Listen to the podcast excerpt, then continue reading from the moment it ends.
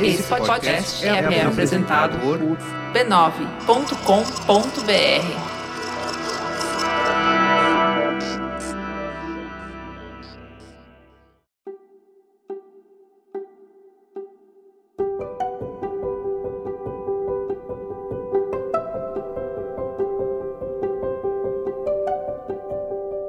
Eu lhe dou as boas-vindas ao Autoconsciente, um podcast que entende você, para você se entender melhor. Sou Regina Gianetti, praticante, instrutora de mindfulness, uma pessoa como você em busca de paz interior. Eu faço esse podcast para compartilhar reflexões e ações para uma vida com mais autoconsciência. A minha intenção é que ao terminar um episódio, você se sinta melhor do que quando começou.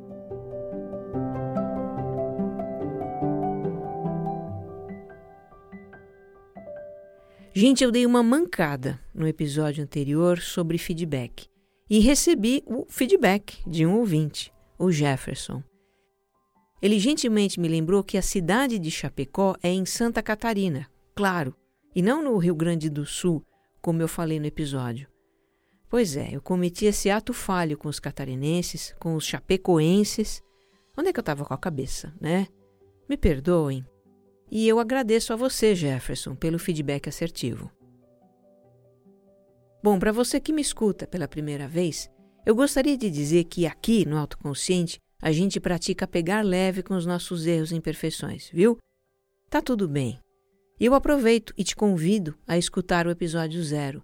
Nele eu falo por que é importante levar uma vida com mais autoconsciência. O autoconsciente é serial os episódios têm uma sequência em que os temas vão se aprofundando. Então é legal ouvir desde o começo. Muitas fichas vão cair para você. Vai lá também no meu Instagram para ver as referências de conteúdos que eu cito nos episódios, para você ir ainda mais fundo. Me encontre como regina.gianete ou como você mais centrado. E se gostar do que vai ouvir aqui, compartilha, viu? Com seus amigos, nas redes sociais, nos grupos de WhatsApp. Vamos espalhar boas vibrações por aí.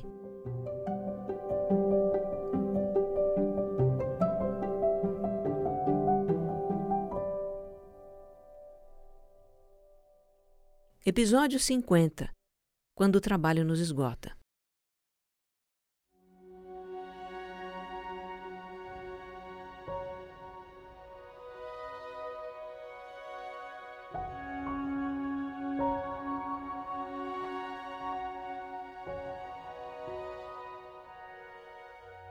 Estamos trabalhando muito.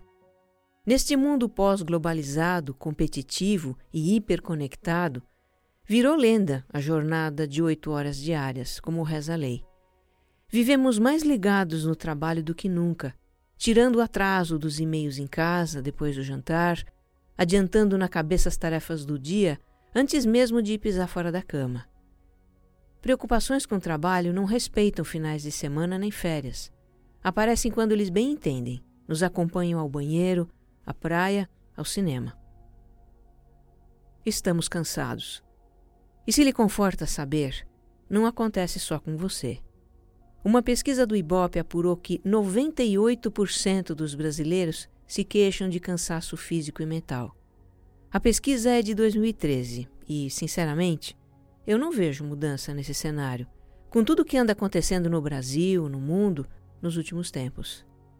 Vivemos na sociedade do cansaço, como diz o filósofo sul-coreano Byung-Chul Han.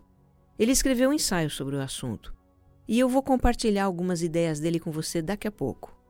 Mas enfim, este cansaço que a gente luta para combater, que a gente até se culpa por sentir, esse cansaço, em algumas circunstâncias, pode se acumular ao longo do tempo e chegar ao extremo do esgotamento. Nesta situação de esgotamento, a mente fica tomada pela constante preocupação com o trabalho e o corpo entra em exaustão. E olha, isso não é incomum. Tanto não é que, neste ano de 2019, a Organização Mundial da Saúde reconheceu o esgotamento no trabalho como doença e sacramentou para ela o nome de Síndrome de Burnout. Essa expressão do inglês burnout significa queimado, esgotado, exaurido. A síndrome de burnout é uma doença ocupacional, quer dizer, estritamente ligada ao exercício profissional. E é uma doença global. Uma epidemia que atinge centenas de milhões de trabalhadores em todo o mundo, sem distinção de profissão, de cargo, de faixa salarial. Ela é uma forma de estresse crônico. Um estresse, portanto, que não é pontual, que não é de um momento nem de uma fase. É um estresse continuado, prolongado. Quais são os sintomas característicos da síndrome de burnout? São um cansaço físico constante, que não passa com uma noite de sono, não passa no final de semana, é um grande esforço levantar da cama de manhã. Um estado de preocupação e tensão emocional que não dá trégua, uma sensação de não estar fazendo o suficiente no trabalho, dificuldade de concentração até para as tarefas mais simples, falta de vontade para se cuidar, para estar com a família, com os amigos, para fazer as coisas de que se gosta, ansiedade, dores no corpo, negativismo, pensamentos de que nada vai dar certo, nada vale a pena. Os sintomas são parecidos com os da depressão, mas as causas são diferentes e os tratamentos também. Somente psicólogos e psiquiatras estão habilitados para diagnosticar corretamente a síndrome de burnout. No Brasil, eu fiquei impressionada com esse dado. No Brasil, se estima que a síndrome de burnout atinja 30% dos trabalhadores. Esse é um dado da ISMA, uma Associação Internacional de Controle do Estresse. No ranking mundial do esgotamento no trabalho, o Brasil está em segundo lugar. E o primeiro lugar é o Japão, que, aliás, é um ponto fora da curva. No Japão, 70% da população apresenta sintomas da síndrome de burnout. Lá é comum as pessoas extrapolarem a jornada de trabalho, trabalhar até o dobro de horas que se deveria. Tem fatores culturais ali que acabam favorecendo o esgotamento. É muito forte na cultura japonesa o senso de lealdade, de esforço, de honra. As pessoas vão literalmente até as últimas consequências nas coisas. Todos os anos acontecem centenas de casos do que os japoneses chamam de karoshi, Morte súbita por exaustão no trabalho. É muito triste.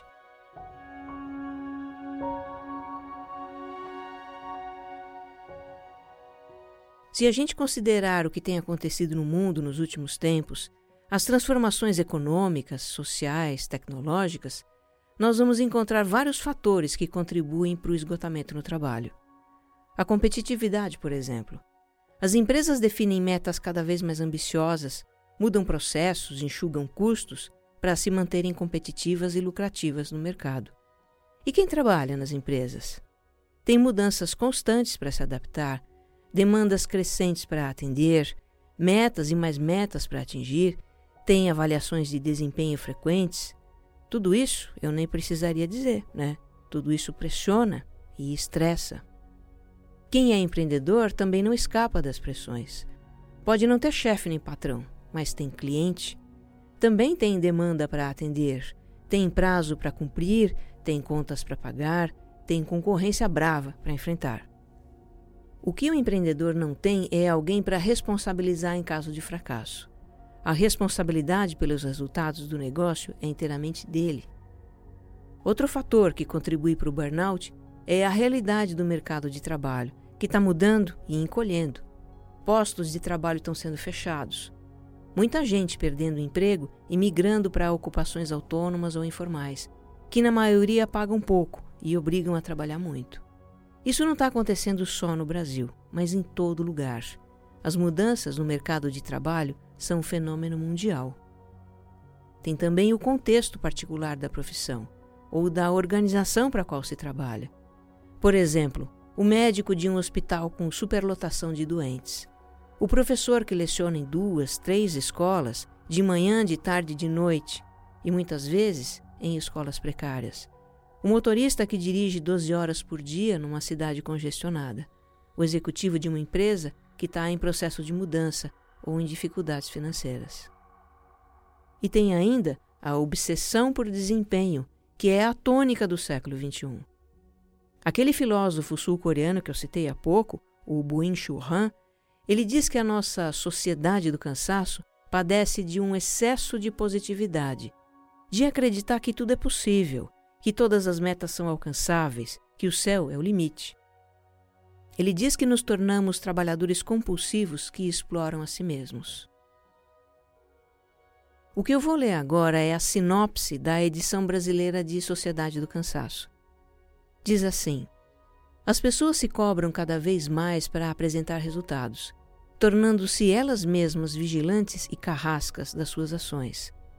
Numa época em que poderíamos trabalhar menos e ganhar mais, a ideologia da positividade opera uma inversão perversa. Nos submetemos a trabalhar mais e mais e receber menos. Essa onda do eu consigo e do yes we can tem gerado um aumento significativo de doenças como depressão, transtornos de personalidade e síndromes de hiperatividade burnout. É, é uma chacoalhada esse ensaio do Churran. Para quem quiser entender como está funcionando o mundo, vale a leitura. Livro de filósofo sabe como é, né? Não é fácil, nem tem final feliz. Mas faz refletir e também explica muita coisa. Esse autor, ele disseca o modo de pensar, o modelo mental que impera hoje no mundo e que produz o que ele chama de infarto da alma. Essa mistura de exaustão com falta de sentido que é tão comum em nós. Mas entender não é tudo, né? A gente também precisa olhar para tudo isso com autocompaixão e fazer o que tiver ao nosso alcance para não nos deixar esgotar, para não nos deixar adoecer. Por isso, eu vou compartilhar com você algumas histórias de pessoas que passaram por uma situação de esgotamento profissional ou chegaram perto disso, que tomaram consciência de como estavam se relacionando com o trabalho como estavam se relacionando com elas mesmas e escolheram fazer mudanças. Talvez você se identifique com algumas dessas histórias e possa refletir sobre a sua própria. Talvez você se sinta encorajado a também fazer mudanças.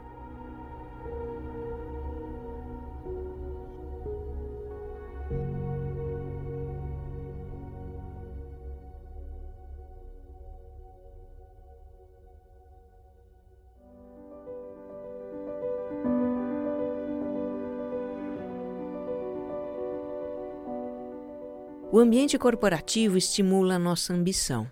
Se superar, se destacar, ser promovido, ter sucesso. É legítimo desejar isso, está tudo bem. Mas isso pode ser um combustível altamente inflamável para o burnout se a gente não se colocar alguns limites. Essa é a história do Wellington, que hoje mora em São Paulo. O Wellington saiu da sua pequena Paraisópolis de Minas com o sonho de trabalhar num escritório chique, com ar-condicionado e realmente arrumou um emprego assim, na área de tecnologia de informação. Logo ele começou a ouvir o canto da sereia. Você é talentoso, você pode ganhar uma promoção. E aí, levado por essas promessas, ele trabalhou duro por três anos, sofrendo um estresse absurdo para fazer funcionar sistemas críticos da empresa. Era comum Wellington trabalhar em horários fora do expediente e muitas vezes varar a madrugada. O cansaço bateu forte e ele foi se sentindo cada vez mais triste, mas continuou levando, dia após dia, semana após semana, até parar numa UTI de hospital com diabetes tipo 1. O seu pâncreas havia parado de funcionar.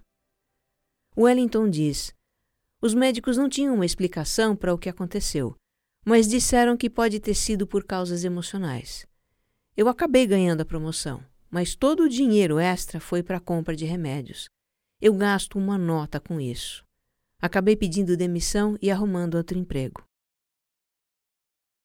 Hoje ele trabalha no mercado financeiro, que é muito competitivo também. Mas depois de passar por um burnout, Wellington tem mais consciência dos seus limites e de quais brigas vale a pena comprar. Dinheiro e reconhecimento têm um peso menor agora, e ele deseja mudar para uma cidade menor, para, segundo ele, Saí dessa vida doida, de correria demais. Reconhecer os seus limites também foi o aprendizado da Ludmila, mineira de Betim. Ela começou a sofrer da síndrome de burnout em 2017 e, nos seus piores dias, chorava diante do prédio em que trabalha. Tamanho era o esgotamento em que ela estava. A Lu é analista de direitos autorais e esse é um trabalho que não tem fim. Quando você acaba um job, já entraram mais 10 na fila. Então ela conta: Cheguei a trabalhar 12, 14 horas por dia. Qualquer demanda que eu recebesse, a qualquer hora do dia, eu respondia prontamente. Eu não conseguia desligar do trabalho, só pensava nisso dia e noite, tinha insônia. Nenhuma atividade social era importante, nenhum amigo valia a pena o esforço de sair de casa. Minha autoestima e percepção de inteligência variavam conforme os sorrisos ou caras feias da minha chefe. No início de 2019, eu estava dormindo quatro horas por noite, descontando todos os problemas na comida, completamente depressiva, sem esperança, louca para pedir demissão, um caos completo. Quando se viu no fundo do poço, a Ludmila decidiu buscar ajuda. E aqui tem um ponto muito importante. A gente precisa de ajuda para sair da síndrome de burnout. Ninguém pode fazer isso sozinho. Esgotamento no trabalho não é mimimi, não é fraqueza, é doença. E doença requer cura. O tratamento normalmente envolve se afastar do trabalho por um tempo, tomar medicamentos e fazer psicoterapia, que é para a gente entender os motivos e aprender a lidar com as situações que provocam o burnout. A Ludmilla agora está fazendo o tratamento e os sintomas estão bem atenuados. Hoje ela começa a entender que a pressão no trabalho vai sempre existir, mas, nas suas próprias palavras, as coisas têm o peso que damos para elas.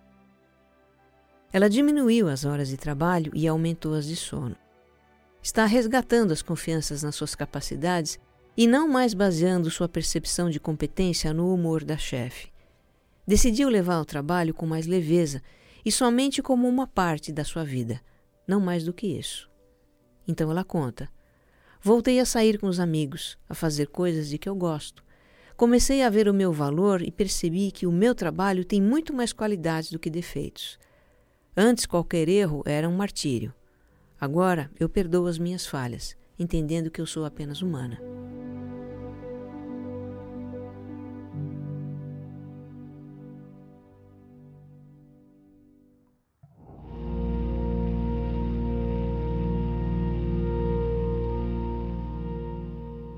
Infelizmente, alguns ambientes de trabalho são muito tóxicos. Ambientes em que se usa o medo para mobilizar as pessoas e fazê-las produzir. A Aline, de São Paulo, passou por um lugar assim. Ela se sentia depreciada e se esforçava ao máximo para manter o emprego, até que tudo desmoronou. A Aline trabalhava em uma agência de publicidade com um clima péssimo, onde o trabalho feminino era desvalorizado. Ela conta: Em algum momento percebi que o que eu fazia não era o suficiente eu tinha que fazer mais, ficar mais tempo na agência, virar mais noites. Ganhava metade do salário de um homem na mesma posição que eu. Cheguei ao ponto de achar que eu era uma profissional péssima e deveria agradecer por aquele lugar me querer. O dono da agência, inclusive, me falava isso. E eu apenas chorava. Tinha contas para pagar e aquele era o único lugar que me queria. Ela foi se aguentando no emprego, se sobrecarregando cada vez mais. E a gota d'água foi quando prometeram uma mudança de função para Aline, mas acabaram colocando outro na vaga. Ela teve um colapso, dores no peito, não conseguia respirar. Teve que se afastar do trabalho, fazer tratamento e até hoje toma remédios para ansiedade. Mesmo insegura sobre a sua competência, ela decidiu procurar outro trabalho. Demorou para começar a mandar seu currículo por aí, porque não achava que ele fosse bom. E, para sua surpresa, nas entrevistas de emprego, recebeu muitos feedbacks positivos, muitos elogios para os trabalhos que ela mostrava no seu portfólio. Foi aí que a Aline começou a acreditar que ela era boa no que fazia. Trabalhar num ambiente tóxico colocou a Aline numa espiral de auto-julgamento que acabou minando a confiança nela mesma. É uma pena que ela tenha sofrido tanto até se dar conta disso. Mas o que importa é que ela aprendeu a se valorizar. Hoje ela está em outra agência, o clima é bom e o chefe a trata com respeito. Mas ela não planeja ficar ali por muito tempo. A Aline concluiu que o seu desejo e o seu maior talento é trabalhar com desenho e audiovisual. E apesar de ainda tratar de ansiedade, ela se sente mais segura, está confiando mais nela mesma e se preparando para uma transição de carreira. Pois é, o medo de ficar sem trabalho Ainda mais quando arrumar emprego não está fácil, pode fazer a gente se aguentar numa função que nos desgasta, até o limite do esgotamento. Mas será que isso justifica sacrificar a nossa saúde física e mental? Foi esse o questionamento da Camila, uma brasileira que hoje mora em Cork, na Irlanda. Surgiu para Camila uma vaga num call center de reservas de hotéis. Ela precisava urgentemente de trabalho e aceitou o emprego. Mas já no treinamento para a função sentiu que não ia gostar muito. Mas foi em frente. A equipe era bacana, ela logo se enturmou e não dava para abrir mão do salário. Só que dali por diante a ansiedade se instalou na sua vida. E ela lembra: eu, controladora, sofria de pensar na próxima ligação que ia atender. E se fosse alguém bravo, mal educado, alguém que eu não entendesse direito? Olha, eu vi muito cliente grosseiro falar bobagem. Me angustiava com cada ligação que entrava e o número de chamadas só aumentava dia após dia. A Camila sentia ansiedade, desânimo, tristeza, palpitações. Teve desidrose, uma doença dermatológica. Aparecem bolhas na pele, vermelhidão e coceira. A desidrose é muito incômoda e associada ao estresse crônico. Ela trabalhava já há um ano nesse call center e tinha consciência de que a situação estava sugando a sua energia e comprometendo a sua saúde. Mas não era fácil de aceitar isso, né? dava um sentimento de culpa e incapacidade. Um dia, a caminho do trabalho, a Camila foi parada na rua por um estranho. E ele disse algo como: Sorria, por favor. E ela desatou a chorar, por sentir que não conseguia sorrir, que havia chegado ao seu limite. Na época, ela e o marido estavam mais estáveis financeiramente e a Camila decidiu deixar o emprego. Depois disso, ela experimentou trabalhar com recrutamento e seleção mas não se adaptou. E dessa vez saiu rapidinho. Não funciona a gente se forçar a trabalhar com algo que nos desgasta, não é? Esse foi o aprendizado que ficou para Camila. Hoje ela tem um trabalho mais administrativo, mais compatível com seu perfil. E está tudo bem.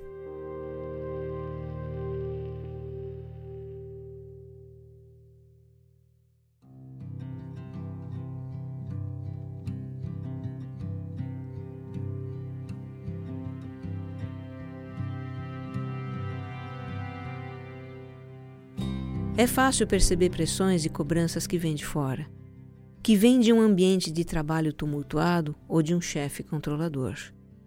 O que nem sempre a gente percebe são as pressões e cobranças que vêm de dentro, de nós mesmos. A Marcela, de Uberaba, Minas Gerais, ela estava na rota de um burnout, trabalhando exaustivamente, segundo ela, para superar as expectativas de uma promoção recente, liquidar todas as demandas e encobrir falhas que só ela via. E ela diz: Deixei de lado os meus compromissos noturnos, academia, estudo, vida social. Teve vezes que eu só lembrei de ir no banheiro tarde da noite. Fechei o escritório sozinha por dias. Nos meus pensamentos, eu estava o tempo todo dizendo para mim mesma que precisava dar conta de tudo. Esse tremendo esforço já estava afetando a saúde da Marcela. Aí ela começou a observar que o seu comportamento destoava de outras pessoas do escritório. Elas pareciam não se esgotar para cumprir as metas. Simplesmente iam para casa no final do expediente. Mesmo quem tinha um cargo mais elevado não se exigia tanto quanto a Marcela, nem mesmo o presidente. Quando escutou um certo podcast sobre autocobrança, sabe? Sobre uma tal voz da autocrítica na nossa cabeça, ela chegou à conclusão de que este era o seu problema. Ela se cobrava demais. E começou a baixar o tom da sua autocrítica. Começou até a praticar meditação, a cultivar o autocuidado e o autorrespeito. Hoje a Marcela está mudando a sua relação com o trabalho. Ela diz: A minha demanda continua a mesma, mas o meu nível de autocobrança baixou. Eu estou mais consciente do meu potencial e comecei a me posicionar de uma forma diferente no trabalho. Pois é. Talvez a Marcela esteja percebendo que o problema não é só ter muita coisa para fazer, mas também ficar pensando no que tem para fazer e no que não está sendo feito e no que pode acontecer. E enquanto a gente pensa nisso tudo, não se concentra na tarefa e não faz. E aí começa a se cobrar porque não está conseguindo fazer. Enfim, olha o rolo, né? A solução é fazer, simplesmente. Se organizar e fazer. Eu falei sobre isso no episódio 8, muita coisa para fazer. Dá uma escutada lá. Tem um último depoimento aqui da Gabriela, gaúcha de Santa Rosa, que se deu conta do desproporcional nível de exigência e cobrança que ela tinha para com ela mesma. O compartilhar dela é de uma lucidez que eu vou ler aqui na íntegra para você. Com a palavra, a Gabriela. Acho que tem uma conjunção de fatores que levam ao esgotamento no trabalho. E o que mais pesa é a nossa necessidade de fazer tudo com perfeição. É a obrigação de se adiantar ao que vai ser cobrado, de exercitar o cérebro para criar todas as situações catastróficas possíveis e se antecipar a ela. Isso é o que traz esgotamento. É claro que tem chefes que cobram demais e estimulam isso. Mas o fato é que você entra na onda de fazer mais do que é cobrado. E se descobre o tempo todo ansioso, se descobre sentindo um aperto no coração todo domingo à noite, pensando no que não deixou pronto, mesmo que você tenha deixado tudo na mais perfeita ordem para começar a semana. E no feriado, então? Meu Deus, que tortura passar mais do que dois dias com a sensação de que logo vai chegar segunda-feira. Aí na segunda você chega antes do horário e fica sem ter o que fazer, porque já fez tudo, mas ainda assim encontra algo para fazer. O chefe não cobra, mas você faz. O trabalho em si não estressa, mas você cria um ambiente estressante. A carga de trabalho fica 20 quilos mais pesada do que já é. E se não for tão pesada, você faz com que seja. Enfim, eu acho que o que favorece o esgotamento somos nós mesmos. Comecei a fazer terapia. Eu estou entendendo o motivo da minha necessidade de perfeição e desconstruindo algumas crenças. E além disso, estou aprendendo a filtrar o que de fato é necessário para desempenhar um bom trabalho. Por exemplo, existem as tarefas mais importantes e as menos importantes. As mais importantes precisam estar excelentes, precisam de empenho e dedicação. Para essas, eu dou o meu melhor. Agora, para as tarefas menos importantes, eu faço apenas um bom trabalho. Se eu olho para uma tarefa e penso que eu aceitaria aquilo como bom de um funcionário, ela está pronta, sem estresse. Para isso, eu preciso confiar no meu julgamento. E entra aí também eu acreditar que sou uma boa profissional. Não é fácil e também não é sempre que funciona, mas aos poucos eu tenho notado algum resultado. Outra coisa que está me ajudando é ter tempo de fazer nada durante o dia. Um momento em que eu me permito não ter obrigações e nem me sentir culpada por não estar estudando, trabalhando ou desempenhando qualquer tarefa útil. Isso ajuda a passar os fins de semana sem pensar tanto na segunda-feira. Assinado, Gabriela.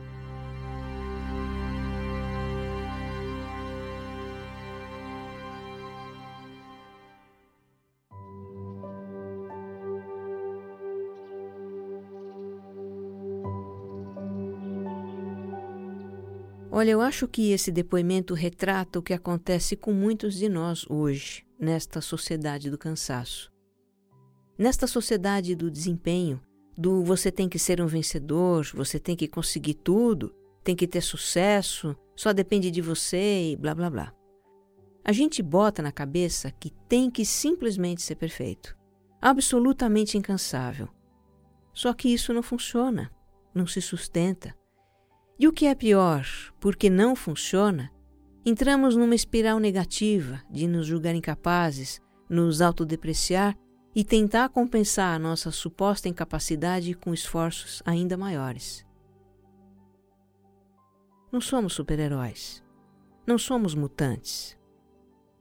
Somos seres humanos. Como seres humanos, temos um grande potencial. Podemos nos desenvolver muito, realizar muito. E a chave para um desenvolvimento sustentável de nós mesmos é reconhecer e respeitar os nossos limites. Agora eu encerro este episódio com uma cena do mundo corporativo. E é uma cena bem diferente das que eu descrevi até aqui. Quem está no centro dessa cena é o Gabriel Luiz, de São Paulo. Ele exerce uma função de liderança e precisou demitir algumas pessoas da sua equipe pessoas com quem ele vinha convivendo há anos. E se preparando para comunicar as demissões, ele teve receio de que pudesse se emocionar e ser julgado por demonstrar fraqueza num momento difícil da empresa. Mas o fato é que, ao demitir as pessoas, ele realmente se emocionou e chorou. E depois, numa reunião do seu setor, ele compartilhou como havia se emocionado. E disse que naquele momento difícil de luto pelo desligamento de companheiros, as pessoas não precisavam ter receio de demonstrar a sua vulnerabilidade, de expressar os seus sentimentos. O que pode ser mais grandioso do que isso, não é? Se permitir ser quem a gente simplesmente é. Que você esteja bem. Um abraço.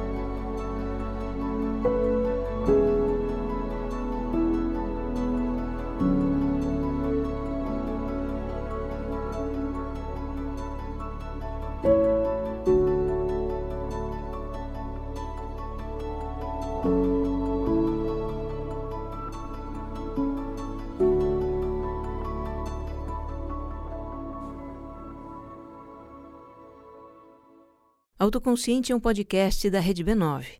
Roteiro e apresentação de Regina Gianetti. Edição de som, Jéssica Correia.